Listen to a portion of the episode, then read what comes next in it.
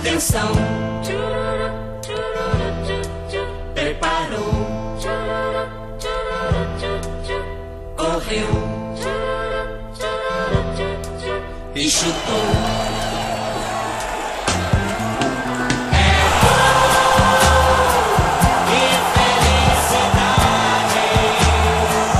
Alô, companheirada da Podosfera. Tô passando aqui pra deixar um recado pra você acompanhar o podcast na marca da Cal. Porque o mundo é uma bola. Uma produção é Gol Podcasts Associados. Nas redes, segue a gente lá. Facebook, Instagram, Twitter, Orkut. Arroba na marca da Cal. Olá a todos e todas que já escutam o seu podcast canhoto na marca da Cal. Estamos no nosso sexto episódio e hoje vamos falar de futebol e cultura de massas. O futebol é muito importante na cultura e na sociedade brasileira. Milhões de brasileiros e brasileiras têm seu time de preferência. Futebol não é uma coisa simples, movimenta milhões e desperta paixões. A esquerda tradicional tratou o futebol como alienação, como forma de manipulação social, o ópio do povo. Na área da indústria cultural, o futebol é mercadoria de massas. Dita gostos e padrões, por exemplo, o sonho do menino de virar jogador. Foi utilizado para atenuar a luta de classes, por exemplo, na Copa de 70. Não dá para pensar a cultura do futebol sem pensar a TV. A imprensa e os meios de comunicação de massa transformaram a produção e os interesses e gostos envolvidos no esporte. Universalizaram o futebol, produziram gostos pelos times, exibiram para milhões o espetáculo do futebol. Formataram a forma de assistir e compreender os jogos. O futebol é, ao mesmo tempo, uma manifestação cultural e popular, praticada e assistida pelo povo, está presente na identidade nacional, reflete aspectos da nossa sociabilidade, positivos como a malandragem e a raça, e negativos como a violência e o machismo. O futebol faz parte de disputa social, uma paixão e uma mercadoria, cultura de massas e cultura popular, adaptação e resistência, alienação e engajamento. Acredito que a paixão coletiva e popular é maior que a dominação.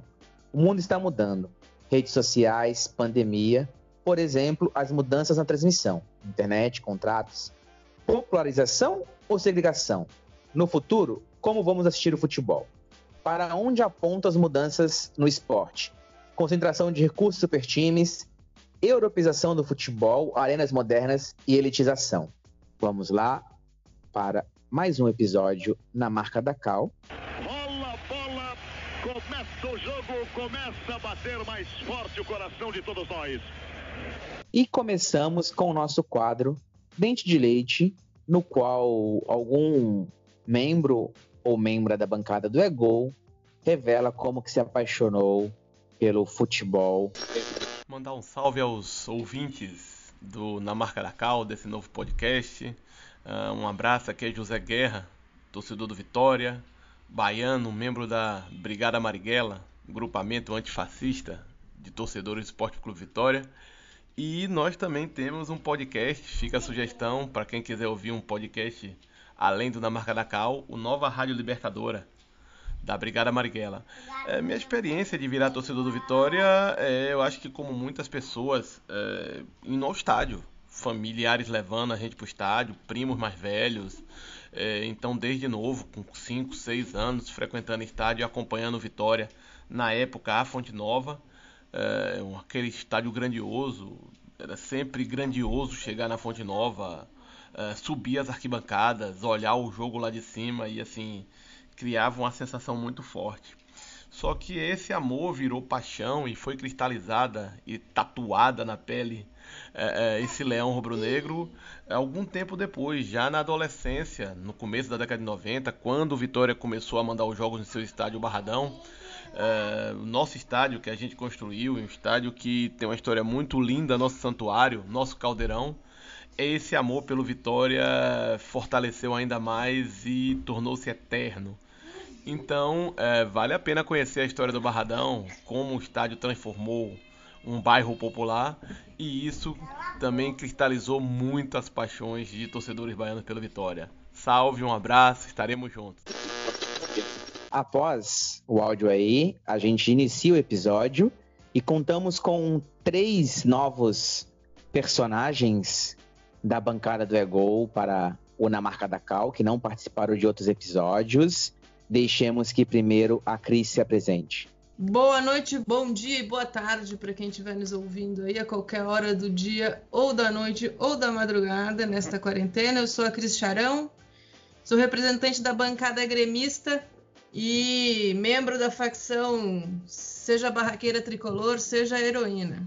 Seja bem-vinda ao Ego e na marca da Cal. Cris, agora o nosso literato Márcio Rosa. Olá, eu sou Márcio Rosa, sou funcionário público, sociólogo, sou paulistano e sou torcedor do time do povo do Coringão. É contigo, Vinícius. Fala rapaziada, queridos e queridas, fala Márcio, Cris, Maicon. É, meu nome é Vinícius Mansur, eu sou jornalista, sou rubro-negro e vamos que vamos, né, para entrar para esse debate aí. Saudações rubro-negras. Maravilha. Então, falando de hoje, 2020, a gente pensa que qualquer partida de futebol movimenta algumas centenas de milhões e o futebol conseguiu fazer isso num curto intervalo de tempo aí, entre finais do século XIX e década de 40, ali o futebol já tinha se expandido como cultura de massas, adentrado como elemento da cultura popular também. Então, queria que a gente começasse pensando como que o futebol conseguiu fazer isso, como ele conseguiu sair de poucos membros da elite inglesa, principalmente, que foram se deslocando aí pelo mundo e hoje ser jogado num campinho de terra aqui na China, em qualquer outro lugar da África, enfim, esse elemento tão importante da vida e da cultura. Diz aí pra gente, Cris, o que, que você acha que foi importante para o futebol se tornar cultura de massas e cultura popular? Olha, a gente bota aí o peso do Império Britânico, né, na conta. E ao mesmo tempo, enfim, não sou historiadora, né? Sou só jornalista, que é um arremedo de historiador, né? Um historiador vivendo numa live todos os dias. Fora essa presença planetária do Império Britânico aí levando o futebol com seus nobres representantes aí para todos os lugares, eu acho que a gente tem que pensar um pouco na facilidade, né, que naquele momento da urbanização das cidades, né, se tinha de espaço também, né, para a prática do esporte e tal. Qualquer qualquer descampado podia virar um lugar para se chutar uma bola. Acho que tem alguns elementos aí que fazem parte da própria constituição do, do esporte mesmo. Mas essa acho que é a explicação mais fácil de ser dada, né? Acho que o que faz o futebol se massificar aí, a associação profunda dele com o crescimento da, dos meios de comunicação de massa juntos, né? O rádio e a televisão se beneficiam do futebol tanto quanto o futebol se beneficia deles ao longo da história, né? Não por acaso o grande responsável pela transformação do futebol numa máquina de fazer dinheiro, por acaso era um suíço brasileiro, né? Que presidiu a FIFA durante tantos anos e foi o cara que conseguiu fazer essa associação do futebol com as grandes empresas de comunicação mundial, né? E com a, a grande empresa de comunicação brasileira também, né? Com a Globo.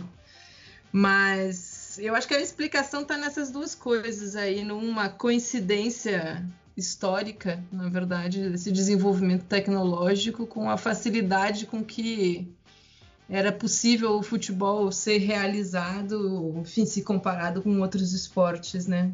Fora isso, acho que tem uma coisa lúdica também, né? Tem uma coisa lúdica, assim, da batalha e tal. Tá em todos os esportes, né, na verdade, essa coisa da batalha de uns contra outros, assim, que é realmente apaixonante, assim, né? Quando a gente precisa viver de metáfora, assim, né? Para não precisar sair batendo em gente na rua de verdade, a gente assiste um futebolzinho, assim, para liberar as tensões e fazer de conta que a gente está em guerra, né? Está disputando alguma coisa. Mas acho, acho que é por aí. Beleza, então vou chamar o Vinícius aqui, que acho que como torcedor do Clube de Regatas Flamengo pode pensar esse processo de expansão do, do futebol para além de uma elite cultural, econômica, né? Que no Brasil tá, tá muito ligado à, à vinda do, dos primeiros ingleses para cá e etc. E o Flamengo passou da regatas, como outros clubes do Rio, para o futebol. Passou então de, de um esporte mais elitista para um esporte que, primeiro, também tinha grau de elitização, mas rapidamente se espalhou para grande parte da população. Como é que você vê esse processo de massificação do futebol e, ao mesmo tempo, também entrar como é, aspecto da cultura popular, né? Lembrando que, como a Cris falou, as duas coisas acontecem simultaneamente. Na Inglaterra, os handicaps, né? O, o trabalhador torcendo para o seu time como elemento da cultura de classes. É, no Brasil também a gente vê nos anos 20 e 30 esse processo acontecendo. Bom, Maicon, eu acho que no Brasil até onde eu tenho conhecimento, acho que como você colocou, a década de 30 é onde o futebol se expande, né? Isso se relaciona, na verdade, com outros processos históricos daquele momento. Né? É basicamente nessa década de 30 que o Estado começa a se consolidar como um Estado nacional, né? Efetivamente, sobretudo ali na era Vargas e encontra, né, um grande discurso nacionalista, né, de um projeto de país, enfim, um Estado mais estruturado, uma política mais nacionalizada, e o futebol ele é levado né, também pela política é, absorver essa elementos desse processo histórico, né? Então a seleção brasileira, inclusive acho que a primeira grande campanha, né, enfim, é, nacionalização assim do, do futebol e da, da seleção brasileira de repercussão nacional é a Copa de 38, se eu não estou enganado a seleção vira né, um grande chamariz, só que a seleção se reúne em poucos momentos. Né? A outra parte do tempo né, vão ser os clubes aí que vão ocupando esse espaço. É nessa época também né, que o rádio ganha força no Brasil, então isso também amplia muito o potencial de divulgação. Né? A gente já tinha uma imprensa escrita, né?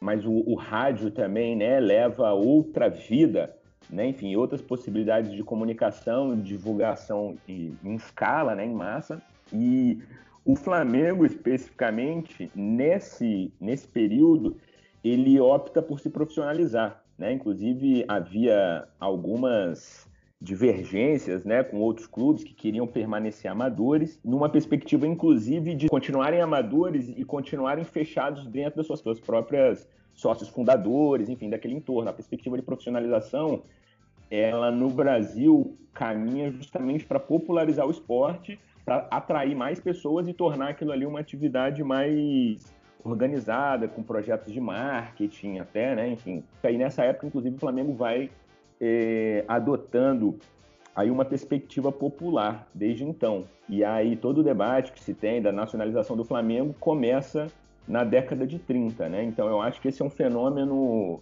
importante, né? Um período histórico importante para a gente colocar, é, porque ele que realmente eu acho que é um grande pontapé aí e o futebol de fato se massifica e passa a se misturar com a identidade nacional, né? Com um período histórico, político, né? Econômico.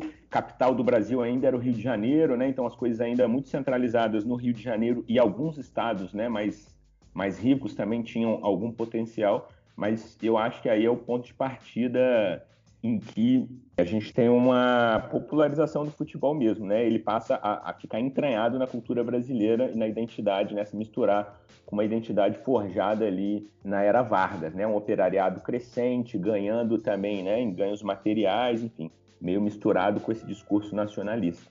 Muito bom, então, peço que o Márcio Rosa complemente também que como membro da bancada corintiana, pode dialogar com o que a Cris falou, dessa relação do futebol surgir é, com o crescimento das cidades, né, uma urbanização de acelerada ali pós-revolução industrial, na Inglaterra, na segunda metade do século XIX, crescendo bastante. No Brasil, já começa nas grandes cidades no início do século XX, depois nos anos 40 e 50, né, com a industrialização de maneira mais acelerada também vai acontecer. Pois é, membro da bancada corintiana do Esporte Clube Corinthians, que tem na sua origem lá operários, né, que também querem é, praticar o esporte, ter esse aumento de identidade e também, consequentemente, de se colocar perante a sociedade como, como sujeitos coletivos, né? Eu sou sociólogo de formação, né? Nem exerço na prática, sou funcionário público e tal, mas eu aprendi até um pouco na faculdade com o Gabriel Com, que foi professor do Juca Kfouri também, é outro corintiano, jornalista também, né? Que não dá para você compreender o Brasil, o povo brasileiro, sem gastar a bunda no botequim e no estádio de futebol. Futebol espelha muitas coisas da, da, da identidade nacional, muitas coisas que as classes populares queriam ser, gostariam de ser, eu acho que são um pouco projetadas. Eu achei legal esse, essa comparação que a Cris fez com, com a guerra, mas eu acho que também tem um lance assim de um teatro, de uma é, um lugar onde a individualidade das pessoas pode se manifestar. O cara pode ser bom de bola ele pode conseguir sair do, da, da, condição onde ele está. Então eu acho que muitos dos sonhos dos brasileiros e de é, muita gente ao, pelo mundo afora acabam se encontrando nisso. Né? Então eu acho que o que fez o futebol crescer foi esse encontro de um grande negócio, um futebol assistido por bilhões e bilhões de pessoas, com um jogo muito legal. É, que é, com essas características todas, eu acho que também encanta as pessoas. Eu acho que o futebol tem um lance da imprevisibilidade que tornou ele é, não só um produto legal, mas tornou o futebol também um espaço onde as pessoas podem se manifestar até de uma forma mais mais interessante, assim, dentro das regras do jogo, mas que as pessoas conseguem é, competir e fugir de um de um mundo tão difícil, tão, oprimido, tão opressor. Então eu acho que o futebol também tem esse lance de ser um espaço de disputa onde convive os grandes clubes, a corrupção, a FIFA, as sacanagens, a MP do Flamengo, as cotas de TV, etc, etc, mas com essa paixão incrível do povo pelo futebol. Beleza, então eu queria que a gente falasse mais do papel dos meios de comunicação em, em detalhes, né, para essa massificação do, do esporte, que depois vai envolver, consequentemente, a entrada de marcas, né, é, no mundo do futebol, ali nos anos 70 e 80, principalmente, é, para a gente pensar como que se dá até a lógica de times brasileiros, né? Se a gente for pensar bem, os 12 grandes que a gente chama já estão definidos ali nos anos 50, 60, né? Desde então não tem grandes mudanças nesses cenários, né? A partir daí é quase que uma consolidação desses, desses grandes nacionalmente e também regionalmente, né? No Brasil, por exemplo, a primeira transmissão de rádio de 22, dez anos depois a gente transmite a primeira partida de futebol entre a seleção do, de São Paulo e a seleção do Paraná a identidade que o Vargas vai tentar criar ainda não era tão forte assim, então era muito comum até os anos 60 ali as disputas de seleções dos estados, né? Então a gente tem que começar, obviamente, pelo rádio, que vai ter esse processo de transmissão de jogos dos campeonatos estaduais. E como a Cris já tinha falado, então acho que ela pode nos dizer aí é, como que esse processo ocorre com a, com as, a Rádio Globo, né? transmitindo aí o Campeonato Carioca para o país inteiro. Enfim, outras rádios também fazendo essas transmissões mais nacionais, que a primeira delas, como o Vinícius colocou, é de 38, com a, com a Copa do Mundo. E aí o futebol vai de fato adentrar em quase todos os lares do Brasil. É, eu não sou uma grandíssima estudiosa dessa relação histórica, assim, né? Mas eu acho que a gente tem alguns pontos, assim, como eu falei, tem uma coincidência que não é só temporal, assim, né? Entre o avanço da formação das grandes redes de comunicação e do monopólio da comunicação no Brasil, né? Nesse período, né? especialmente depois que a televisão, enfim, que o Assis Chateaubriand entra como uma grande figura da comunicação, depois é substituído, substituído pelo Roberto Marinho nessa, nessa posição, né? Mas assim, tem uma coincidência muito forte entre as duas coisas, né? Não por acaso se criam relações que são quase simbióticas assim entre a Rede Globo de televisão e o que é o futebol brasileiro, né? Eu acho, inclusive, que se, se a gente tivesse permanecido como um modelo mais parecido com o que era possível fazer tecnologicamente com o rádio, né? Embora antigamente a, a onda de rádio era onda, onda longa, né? Então se transmitia para o Brasil inteiro a partir de poucos pontos, mas a regionalização é, que era possível com o rádio, ela foi é, estraçalhada aí pela nacionalização das redes de TV, especialmente da Rede Globo, e essa relação ela é muito simbiótica, né? Tem alguns sintomas dessa relação, assim, que acho que é importante a gente olhar. Programação, por exemplo, de TV foi se definindo ao longo da história, né? Com os horários, com a famosa grade sagrada de televisão da Rede Globo girando também em torno de estabelecer as datas de transmissão, os horários de transmissão. Se vocês vão lembrar dessa história, mas é, ela é, ela é, me parece que ela reflete bem assim a relação entre o negócio futebol e o negócio televisão no Brasil, assim, televisão aberta, né? Antes que a gente passe para as outras modalidades, assim. Mas um tempo atrás o pessoal mudou o fuso horário do Acre, porque, enfim, tinha se estabelecido a relação entre é, classificação indicativa e horário de transmissão dos programas, né? Então, aí a Globo tinha um imenso problema, porque as novelas, especialmente as novelas que hoje são das nove, é, a gente chamava de novela das oito, né? Mas que são as novelas das nove e meia da noite, são classificadas com um horário que elas só poderiam ser transmitidas a partir das 8 da noite ou a partir das 9 da noite por conta das cenas de violência ou das cenas de sexo ou sei lá, né? Esse tipo de, enfim, proteção aí do direito da infância, né? O problema é que o Acre fica a menos duas horas do horário de Brasília, o que significa que eventos ao vivo, como por exemplo o nosso futebol, que a gente reclama que começa às 9h50 da noite, no Acre começam às 7h50 da noite. Isso significa que a novela que deveria passar no horário que só vai ser às 9 da noite, a outra que, que era para ser às 5 da tarde lá tem que passar às 7, ela vai ficar em cima do horário de transmissão do futebol. E esse foi um dos principais argumentos da Globo para, inclusive, tentar derrubar a classificação indicativa. Que como é que ela ia passar o futebol para o Acre ela teria que mudar o horário da programação dela, né? Porque a novela só podia passar às sete da noite, daí ia passar por cima do jogo do futebol lá. Então, é, o futebol tem uma relação simbiótica com, com a formação dos monopólios de televisão, do monopólio de televisão no Brasil. Fica muito óbvia essa relação quando você fala, por exemplo, disso, de que a gente tem há cinco décadas os mesmos 12 grandes times de futebol por acaso aqueles que de fato uh, têm algum tipo de circulação dentro do esquema de transmissão, que por conseguinte é o esquema de patrocínio, que por conseguinte é o, né, o esquema que vai é, girando aí a máquina da grana no futebol. Muito bom, acho que contou aspectos importantíssimos né, dessa relação dos meios de comunicação para essa concentração no, no torcer, né?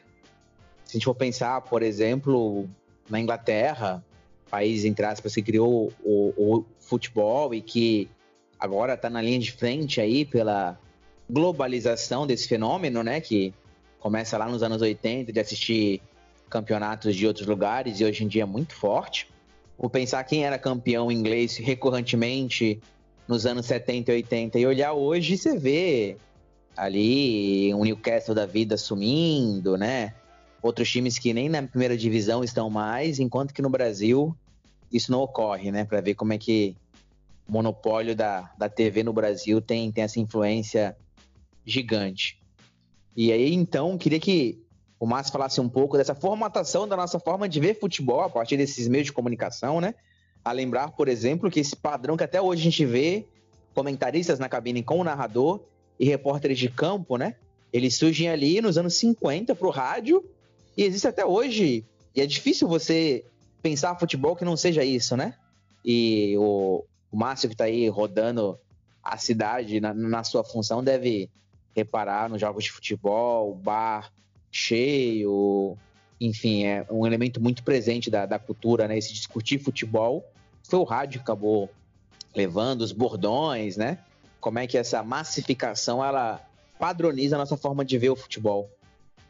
Pouco nessa linha que a Cris até estava falando, futebol se transformou num espetáculo, numa, num grande produto para ser vendido é, e para funcionar nessa forma, ele precisa ter toda uma retaguarda, uma série de. Tem, assim, o jogo de futebol, ele é, não é só o desempenho dos atletas, tem todo um cenário que faz com que pareça que realmente é futebol de verdade.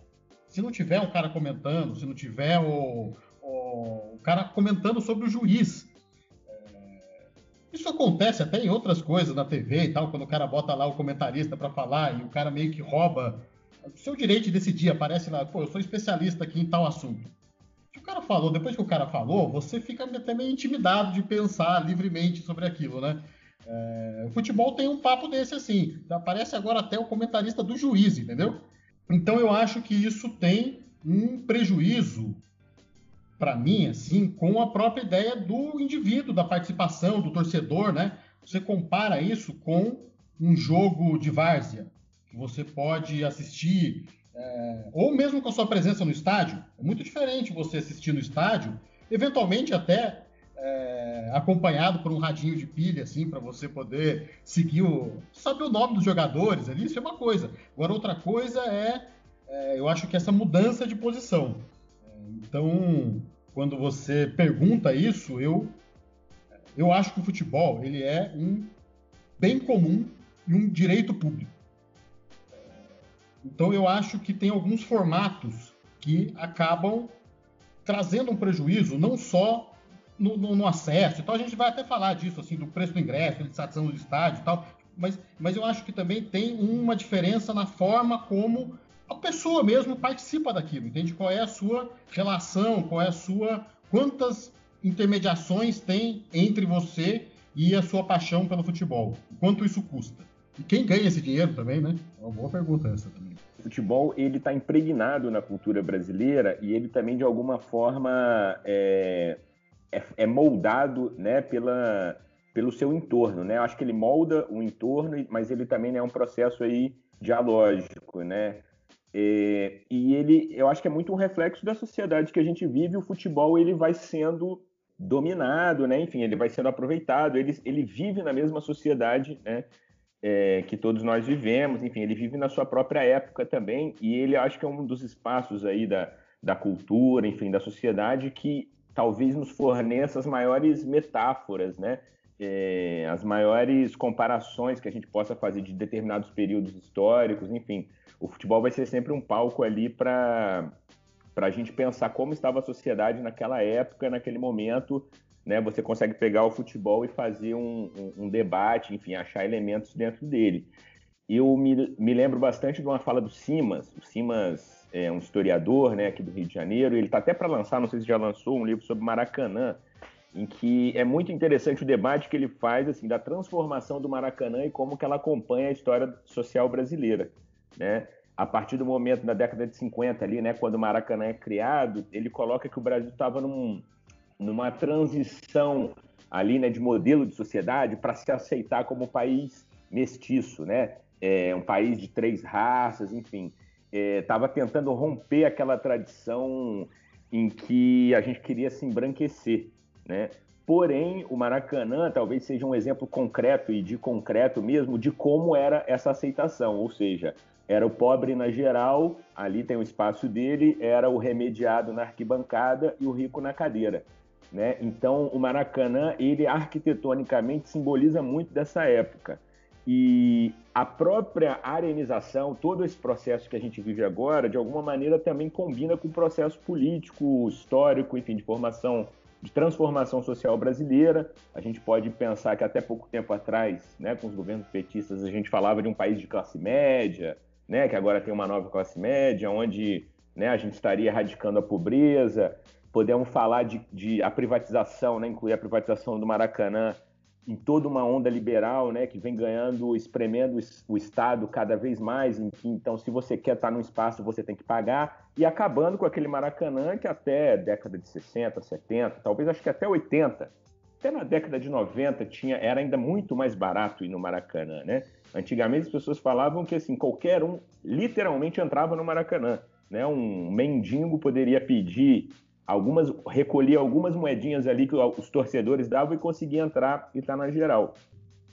Por que, que o futebol é tão popular? Por que, que não é o vôlei, não é o atletismo, não é o golfe? Eu acho que a Cris colocou uma coisa legal, que você pode jogar em qualquer. É, muito simples você jogar futebol, precisa de muito poucos recursos, mas eu acho que tem um aspecto que isso contribui para ele se tornar uma coisa de massas e contribui para as pessoas participarem e tal. Futebol é incrível, futebol é muito legal, é cheio de surpresa, que o mais fraco pode ganhar, que tem um herói, que tem um espaço para malandragem, que tem um espaço para amor, para paixão, para organização das pessoas, para torcida. É, é, um lugar tão legal que coisas muito boas saem do, do, do, do futebol. Eu entendo e acho uma média, e acho que por isso que a gente precisa debater e se debruçar sobre a cultura de massas e tal, não sei o quê, mas eu quero, de alguma forma, acho que a gente deve pensar sobre isso, como que é um futebol livre dessas amarras, né? Porque o futebol é incrível. Eu vou aproveitar aqui vou tocar um pouco mais adiante ali, sei lá, pro meu. Pra, minha, atacante do meu time. Hoje em dia sou professora num time da Várzea aqui de São Paulo, que é a União Lapa enfim, é um time misto, né? Então vou, vou ver a minha atacante, a Bahia, tá lá na frente, vou tocar para ela aqui. E a para ela fazer o gol, para lembrar também que tem uma outra, um outro aspecto, né? É, tenho pensado muito nessa coisa da, da urbanização da cidade, porque eu tenho vivido muito essa realidade do futebol sendo apertado também, né? O capitalismo não aperta o futebol dentro do estádio, né? Ele aperta a maneira como a gente vive o futebol também fora dele, assim. Então, o Márcio falou disso, dessas intermediações, né? Tipo, de como é que a gente frui o futebol, né? Hoje, que é sempre intermediado por essa narração realmente que o capitalismo faz do, do futebol.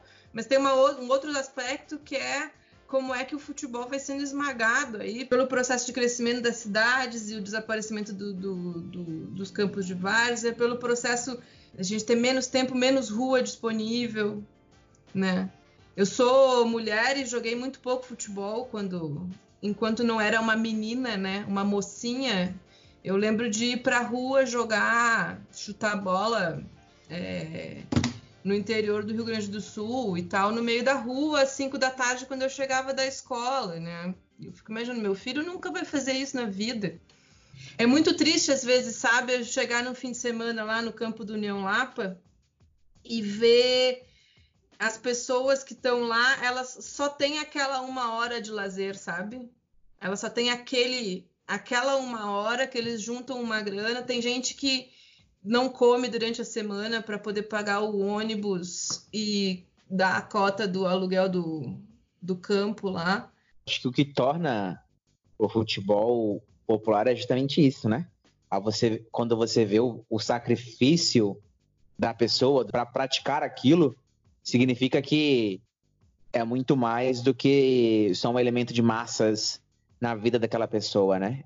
Com isso a gente encerra o primeiro tempo.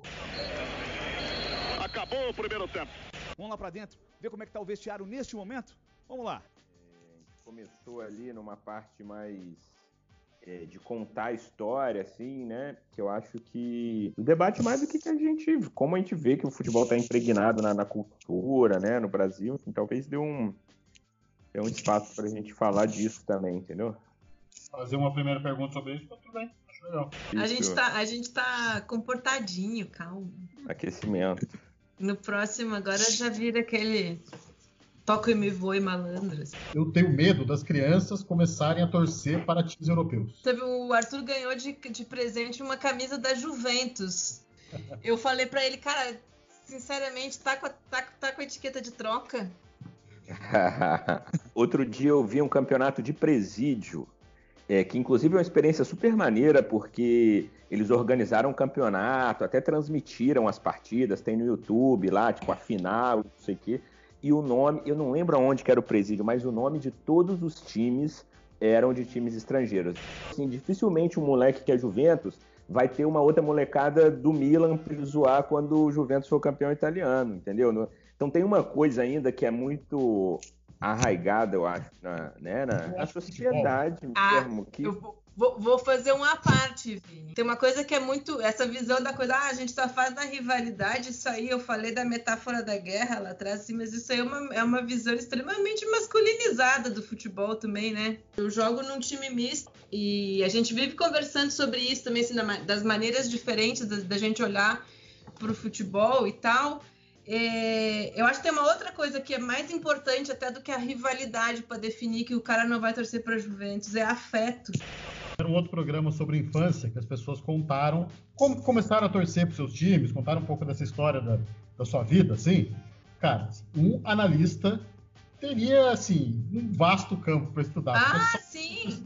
Meu pai, aconteceu É, isso. o dia que eu contar a minha história, a minha história, eu, eu torço pro Grêmio porque eu, o meu pai me deixou assistir a final do campeonato Mundial de 83. Meu pai é colorado, meu pai jogou no. É muito bom ver o teu pai sofrer, cara. Que coisa delícia. Freud explica.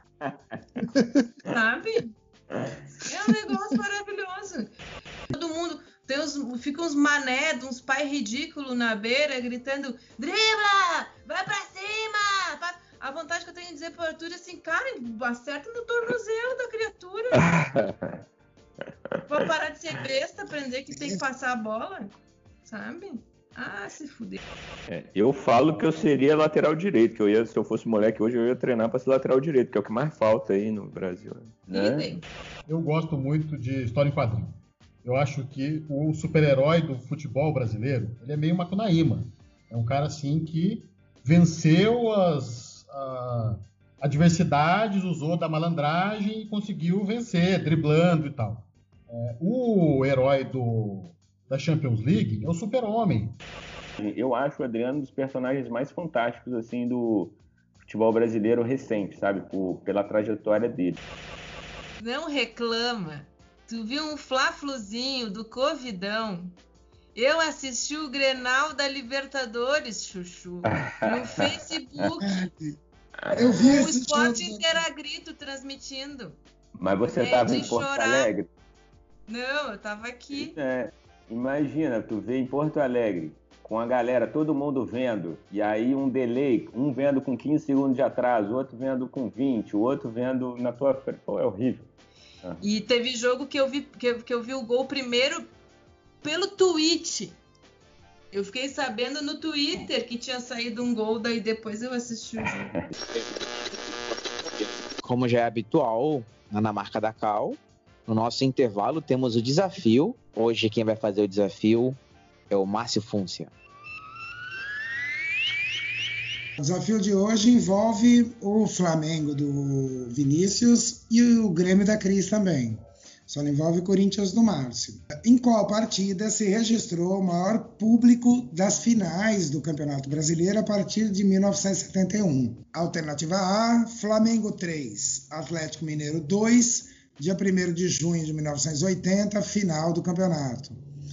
Alternativa B, Flamengo 3, Santos 0, em 29 de maio de 1983, Maracanã. Alternativa C, Flamengo 1, Grêmio 1, eh, em 18 de abril de 1982, também no Maracanã. Qual dessas três teve o maior público? Flamengo e Santos, se eu não estou enganado, 183 mil pessoas, 160, não lembro.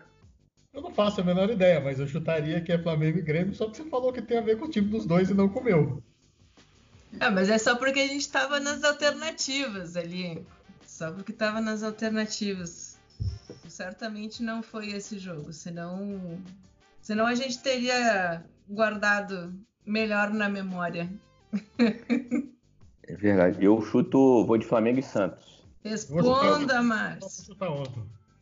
Porque o Vinícius acertou. Santos com ah, 155.523 pessoas. Flamengo e Atlético Mineiro, ah, 154.335 pessoas. Flamengo e Grêmio, 138.107 pessoas. Basicamente são três arenas do Grêmio de hoje. Imagina. É o que cabe. 150 mil pessoas. Voltamos para o nosso segundo tempo. Acabamos aí debatendo um pouco sobre comunicação, século XX, cultura popular, cultura de massas, né? Acabamos aí quase que chegando no início dos anos 2000 e, consequentemente, num processo em que há grandes transformações no futebol, né? Primeiro, assistir o futebol internacionalmente, né? A gente aqui tem mais ou menos a mesma idade, da primeira geração que vai lá na, na Band assistir o campeonato italiano no final dos anos 80, início dos anos 90, mas era algo muito esporádico. Hoje em dia, qualquer TV a cabo transmite segunda divisão do campeonato inglês. Também a possibilidade aí que a gente viu recentemente de ser transmitido pela, impren pela TV do time, também alguma coisa sem crítica, enfim, né? É, diferente da, da lógica de contraditório, também pode mudar um pouco. Temos também a lógica aí de, de ver jogo pela internet, imaginando como a comunicação influencia no, no sentido do futebol, né? Então a gente vai falar um pouquinho sobre isso. E começa com o Vinícius aí, que, como membro da bancada flamenguista, tem experimentado, né? Essas coisas de Flá TV, sócio torcedor para ver futebol, elitização e tudo, tudo mais que isso traz no pacote. É, primeiro, experiência pessoal como torcedor do Flamengo no Rio, horrível assistir o jogo pela internet, né? Um delay aqui eu assisti acho que três jogos mais ou menos pela internet, um delay pelo menos acho que de 15 segundos para a vizinhança. Eu tenho um bar aqui, dois bares que ficam aqui embaixo de casa, minha rua tem vários prédios, enfim, é uma rua bem é, com bastante torcedores aí de futebol. E, e delay você simplesmente né, mata a experiência, porque assim, eu não consegui, mesmo o bar ali, né, inclusive em pandemia o bar tava cheio, eu não podia nem descer pro bar, porque, né, tô respeitando o play aí, da, da pandemia. E, enfim, uma gritaria danada, você perdia todos os lances. Né? O Flamengo estava na defesa ainda, gol do Flamengo, eu falei, pronto, né? Pelo menos isso, aliás, um delay grande, eu sou a favorável a um delay muito grande, porque se for muito perto, você já sabe que é gol. Quando o delay é muito grande, você não sabe quem fez o gol, pelo menos, porque você está ainda no campo de defesa, pode ser que se perca a bola, foi um contra-ataque, enfim. E para piorar, teve o Fla-Flu que foi para os pênaltis. Então, porra, imagina você ver decisão de pênalti com delay, é horrível. A narração, outro fator também horroroso em que, né, que o Michael já comentou, porque, enfim, o cara simplesmente para de narrar o jogo, né, as jogadas, começa a falar do tempo, de outras coisas, quando o time dele não está no ataque. Agora, eu acho que teve um caso interessante também que eu notei nesse último período, de como a torcida reagiu, ou pelo menos aquilo que a gente consegue medir pela internet, né? Porque o primeiro jogo, quando o Flamengo anunciou que ia ter o jogo pela internet, na Flá TV, no canal do clube, a torcida ainda meio, né, aquela coisa bem clubista, comprou a briga. Não, é o Flamengo contra a Globo, vamos lá e tal. Então a gente não teve uma grande reação. Agora foi muito interessante quando o segundo jogo o Flamengo falou que ia passar na internet, mas num canal fechado, cobrando 10 reais.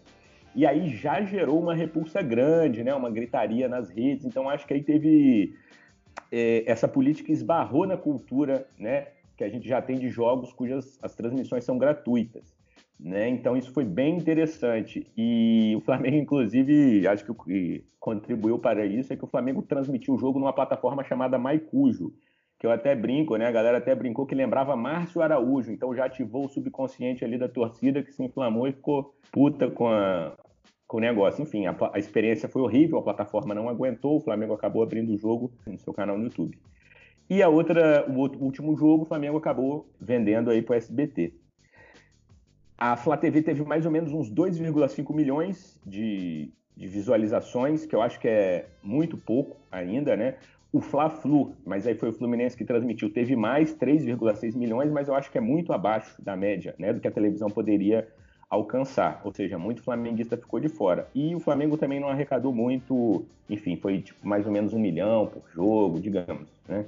Ou seja, saldo altamente negativo, Michael. Experiência realmente muito ruim, né? Eu acho que a gente está longe ainda da internet ser uma alternativa à, é, à, transmissão de jogos no Brasil. Provavelmente pode entrar combinado com outras coisas, mas a experiência é bem ruim.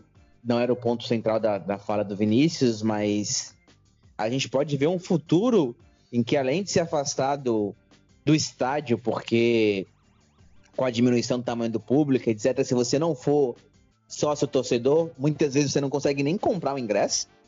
Hoje em dia eu não sou mais sócio torcedor do Palmeiras, fiquei puto com esse processo e tal, e acabei cancelando o meu, o meu sócio torcedor, mas mesmo às vezes, como sócio torcedor do Palmeiras, tinha uma fidelização baixa e só sobrava ingresso muito caro, né? Então, às vezes, reta final do Campeonato Brasileiro mesmo, quando a gente foi campeão, muitas vezes não consegui ir pro jogo, porque como não tava lá direto, os ingressos mais baratos que já eram caros ali, né? Pessoas torcedor de 40 reais, 50 reais, esgotavam, esgotavam rapidamente, né? Será que a gente vai ver isso também de ser afastado de ver em casa, com esse processo de, de internet, da, das transmissões do clube, né? Lembrando aqui que a gente debateu já esse assunto e o Porpeta falou aí um pouco do, do exemplo do Benfica, que o Flamengo estava girando, que já tem jogos transmitidos e arrecada uma parcela importante através disso, né? É, a gente discutiu tanto como que a, as transmissões via rádio e TV aberta popularizaram o futebol. A gente agora pode ver um futuro que nem ver mais o seu time de futebol pode acontecer. O que você acha, Márcio? Não sei exatamente como vai ser o futuro do futebol, mas eu tenho percebido várias mudanças muito importantes.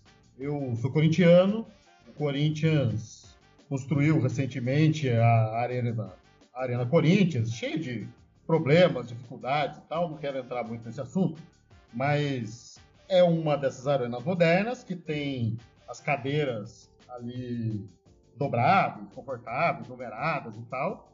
É... E tem um setor que foi separado para as torcidas organizadas, que não tem cadeira, só tem uns guarda-corpo. É para evitar um pouco da, da avalanche lá que o Grêmio faz e tal, isso aí acho que não rola, porque é, tem uns guarda-corpos entre a, os degraus da arquibancada, né? Mas eu acho que para mim isso mostra uma diferença não só econômica, mas uma diferença no, na formação do torcedor. Quem que é a pessoa que está lá, o que, que ela está fazendo lá, qual que é a paixão que está envolvida. Então eu percebo que assim tem um, um movimento de distanciamento, de, o, de, de elitização do futebol, de não é só da arquibancada, entende? Eu acho que tem é, a gente brinca um pouco lá no, no, no WhatsApp lá do iGo, o negócio do, do futebol moleque, da, da própria forma de praticar, como você espera que os jogadores joguem, qual é a, então eu eu acho que isso dando uma opinião assim de sociólogo rapidinho também, eu acho que isso tem a ver um pouco assim com uma certa dependência estrutural, entende? A gente estava batendo papo antes assim no intervalo e tal. É, os jogadores são todos exportados. O modelo é um modelo é, importado. Seria legal se a gente adaptasse o nosso calendário ao calendário europeu. É, então eu acho que também isso cria um torcedor e um, uma forma de perceber, de participar do futebol diferente também, né? Queria então falar para a Cris, ela que no finalzinho do, do primeiro tempo falou um pouco do papel da Várzea, de como tem essa imposição do capital também para a Várzea, né? É, enfim, será que também a gente poderia ver aí num futuro o futebol manter sua importância a partir dessas práticas de futebol de várzea, que seriam bem mais baratas, de é, é, jogar num, num, clube ali e tal, do que ver o seu time? É, eu acho que a diversificação da, das maneiras de ver futebol, assim, né? Isso, né? Eu, se a gente quiser agora, a gente pesquisa aqui no Google aqui um streaming de futebol búlgaro, provavelmente coreano, enfim, a gente consegue assistir várias. Isso, isso por regra não deveria ser uma coisa ruim, né? A gente, enfim, você ter uma oferta, né? Poder assistir o futebol marfinense, por exemplo, talvez fosse uma opção para a gente não. O problema é que o, o, sistema inteiro é isso, né? Um monte de país produzindo jogador de futebol que nem produz soja, assim, né? Para botar no navio e mandar para outro lugar, né? As periferias do futebol são essas, né? Nós estamos na periferia do futebol também, né? Loucamente, o país do futebol, pentacampeão do mundo, tá na periferia do futebol hoje, né? Por, por isso, por ser produtor, né? Produtor de commodity de futebol, assim, que é jogador. Mas isso posto, eu fiquei pensando um pouco nessa coisa de que acho que a resistência do futebol ela tá justamente nisso que o Márcio estava lembrando que é, ele é uma experiência coletiva, né? Não só dentro de campo, assim. Eu, enfim, vocês podem imaginar como uma mulher de classe média, enfim, até muito pouco vitimizada diretamente, né, pelos machismos, mas obviamente vivendo todo dia sufocada por ele. Não joguei muito futebol na minha vida, né? Nem jogo ainda muito futebol, tanto que eu sou mais a palpiteira lá do União Lapa do que do que realmente posso jogar ou jogo, né? Enfim. Mas o fato é que é uma experiência coletiva, né? É, não só jogar é coletivo, assistir é coletivo. A gente já vê essa, a, a, a, elitização da transmissão, por exemplo, com a maior parte dos jogos sendo transmitidos em pacotes de internet, fez crescer, por exemplo, o famoso boteco do futebol, né? Porque as pessoas saem de casa, elas, elas podem assistir de casa, né? Mas elas querem ir para um lugar onde elas vão estar com outras pessoas para viver aquele momento. E o futebol de várzea, assim, ele é isso, né? Ele é não só a experiência de jogar dentro de campo, né? Estar dentro de campo uh, jogando futebol, mas ele é também uma experiência coletiva porque existe além de tudo toda uma sociabilização anterior que é organizar o, o time, organizar, é, conseguir fazer a vaquinha para fazer a camiseta, cuidar de quem, de quem tem chuteira e quem não tem chuteira, né? Existe toda uma sociabilização aí que ela não é substituída por absolutamente nenhum outro tipo de experiência ligada ao futebol, né? Então eu realmente espero que a gente cada vez assista menos futebol é, na tela do celular, assim, né? E possa ir assistir futebol em ambientes abertos. Acho que é um sonho também meio ligado à quarentena.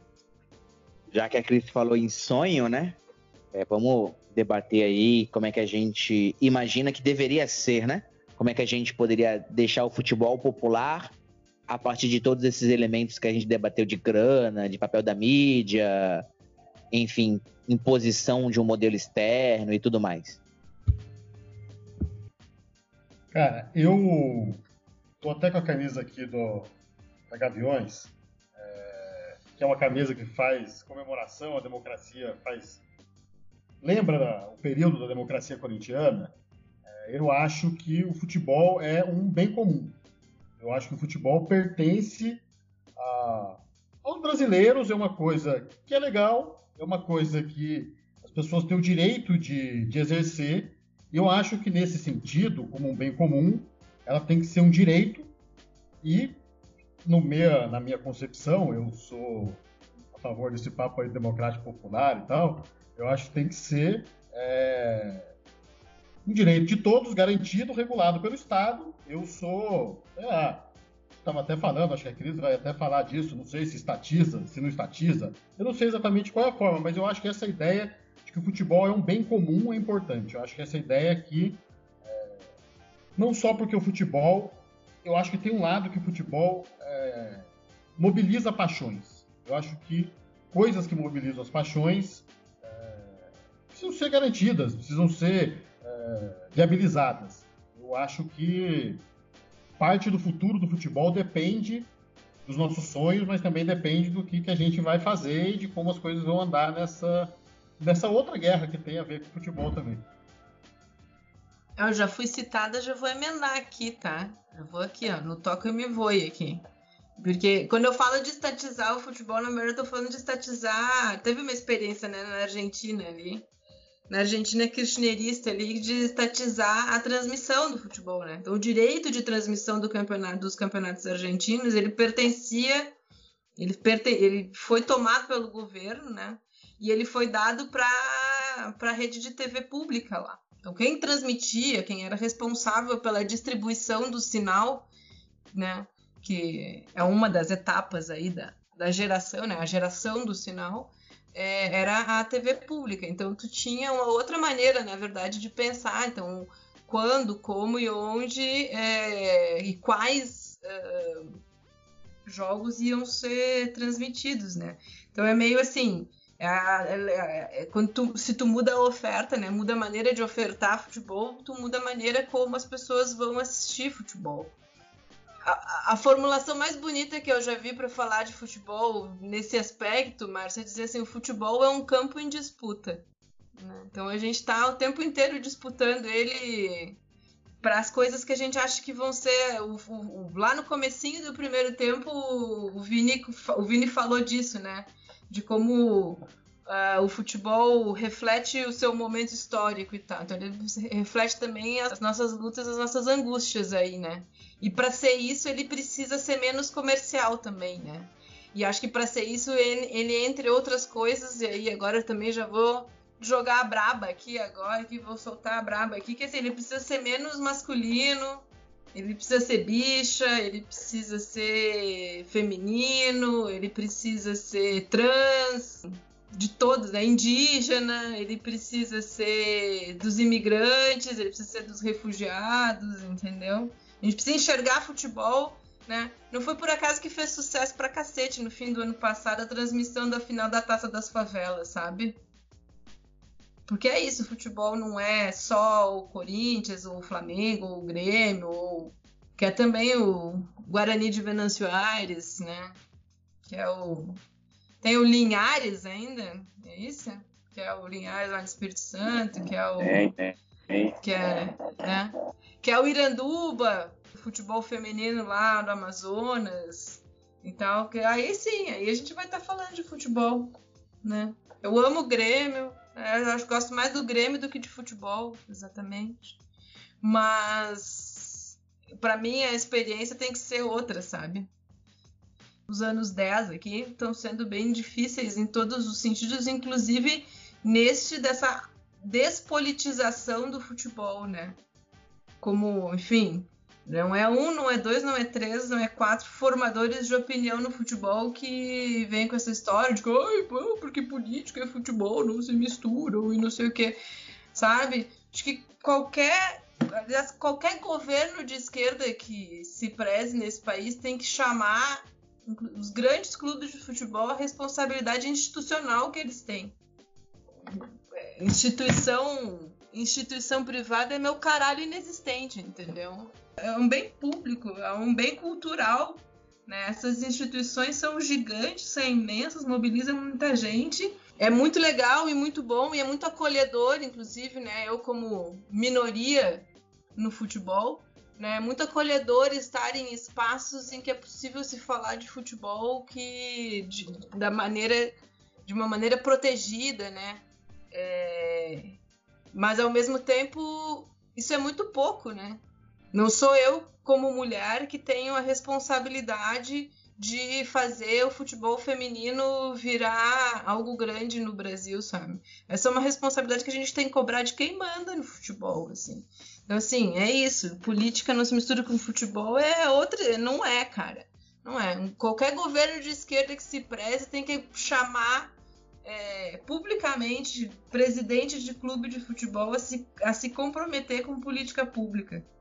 Sabe? Eu queria até fazer um gancho, Cris, que eu acho que você tocou num ponto de que o, a, gente, você não, a gente não vê grandes discussões públicas no sentido que a gente está fazendo aqui, de pensar o futebol. O que, que vai ser o futebol daqui a 10 anos, daqui a 20 anos?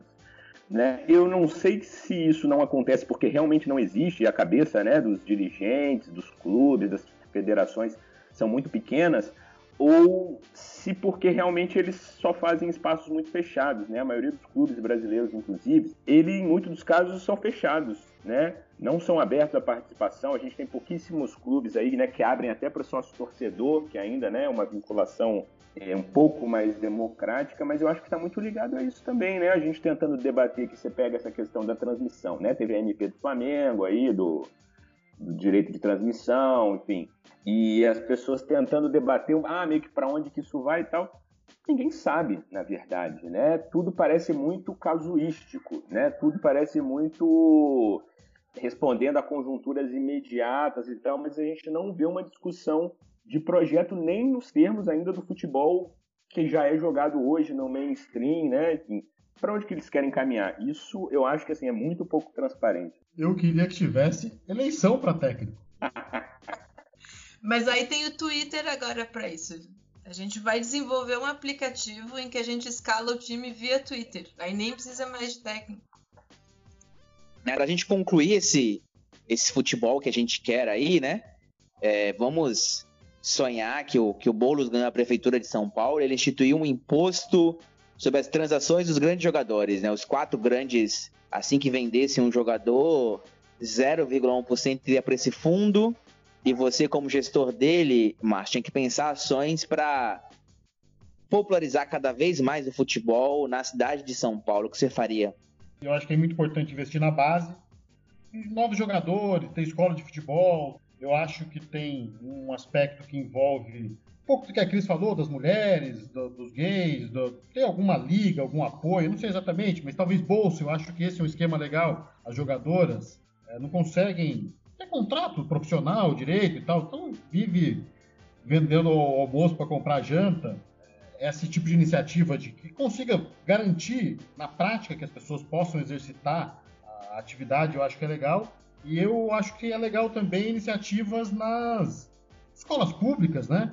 Eu falei um pouco até da formação do torcedor, como que a gente quer que o futebol seja, como o futebol seja encarado.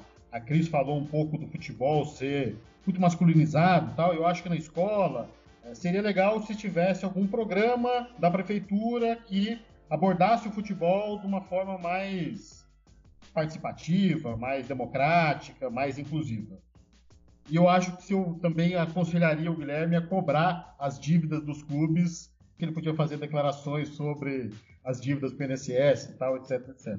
Eu acho que os, os clubes são muito importantes na dinâmica política, eles se cagam para o governo, para a república e tal. Então eu acho que tinha que ter alguma regulação um pouco maior, algum tipo de de cobrança e de participação maior. Afinal, como eu estava defendendo também, eu acho que é um bem comum que tem que ser viabilizado e que as pessoas que ganham dinheiro com isso têm que contribuir para isso. O futebol será popular ou não será? e antes de encerrar o, o segundo tempo, chamo o Márcio Fúncia para dar o vermelho direto.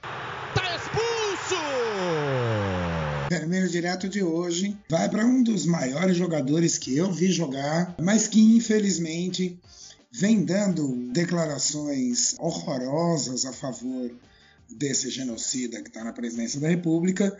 Uh, e que agora resolveu brincar de voltar para a praia, uma soberba absurda, que é um pouco característica do nosso amigo Renato Portaluppi. Então, hoje, o vermelho direto vai uh, ah, para o seu Renato Portaluppi, vai tomar banho mais cedo, vai para o vestiário mais cedo, meu querido. Agora a gente tem aquela resenha pós, pós-jogo. Qual é o seu gol de placa, Cris? Olha, para mim é surpresa quando eu fiquei sabendo que eu tinha que marcar um gol de placa aqui. Eu vou. Olha, nem eu, eu. A primeira pessoa que me veio na cabeça foi. Cristiano Ronaldo. Cristiano Ronaldo pode ser lance de marketing, pode não ser, mas ele entregou 50 camisas para os médicos cubanos que foram lá para Milão, que foram limpar a besteira que o capitalismo no, no velho continente fez com o coronavírus. Fica então meu gol de placa aí pro Cristiano Ronaldo. Não vai se repetir, eu prometo. E o seu, Márcio? Meu gol de placa vai pro torcedor do Spartak Moscou, poeta da Revolução, do povo soviético, pro Vladimir Mayakovsky, que nasceria no dia 19 de julho de 1893. E o seu, Vinícius? O meu gol de placa vai para comandante Simão Bolívar, aniversário dele dia 24 de julho, nascido em 1783. Bolívar que deu o nome ao time que eu adotei na Bolívia quando estive por lá, La Academia. Bolívar que é o grande libertador da América, símbolo máximo aí dessa luta, que é a luta que batiza o maior torneio de futebol do planeta, Libertadores. Chupa Champions League. e o meu gol de placa é para as crianças que foram assassinadas no dia 23 de julho de 1993 na Candelária, oito delas, moradoras de rua que foram brutalmente assassinadas. Deixava que a gente saia um pouco da, da ilusão de que a, a Constituição, é esse construção de um Estado Nacional mais democrático, né, que foi a luta ali do final dos anos 80, iria acontecer, né? Desde então, várias outras é, chacinas aconteceram, a gente tem um verdadeiro genocídio da, da juventude negra, demonstrando que o lado autoritário, ditatorial da na sociedade que é tão simbolizada pela PM, pelos grupos paramilitares, é muito forte no nosso país. E agora a gente tem a nossa dica cultural. A de hoje é o livro e filme Febre de Bola. Acho que a grande maioria já já leu o livro ouviu o filme, que é de 1997, estrelado pelo David Evans, no qual um torcedor do Arsenal ele narra a sua paixão pelo clube que envolve ir ao estádio, que envolve ser pertencente a uma torcida organizada, narra muito o processo de elitização do futebol inglês, né? E vamos finalizar com uma música mas diferentemente das outras vezes em que a gente deu play, hoje ela será ao vivo. Então, gente, eu vou.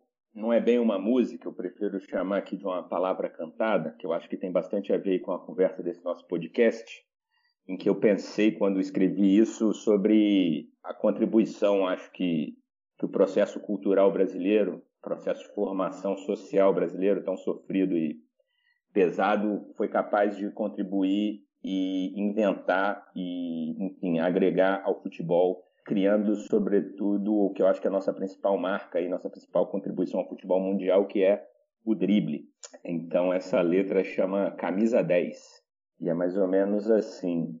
Brasil cê era moleque, futebol envolvente, mas tinha raiva nos back, a regra surra sua gente, aquele camisa 10, desde pequeno caçado na várzea no salão, do sertão ao cerrado, Cresceu bem surrado, xilografou na mente, toda porrada tem volta, então bola pra frente, estilo capoeira, defende e ataca, driblando rasteira, metendo golpes de placa, meio samba na cadência, fazia o meio campo, dava o gás na avenida, sempre honrava o manto, é ginga brasileira, né golfe, né balé, é mandinga, é maneira de se manter de pé, a pátria de chuteira que pariu Pelé, é negra, mãe solteira, o pai não sei qual é, o pai não sei qual é.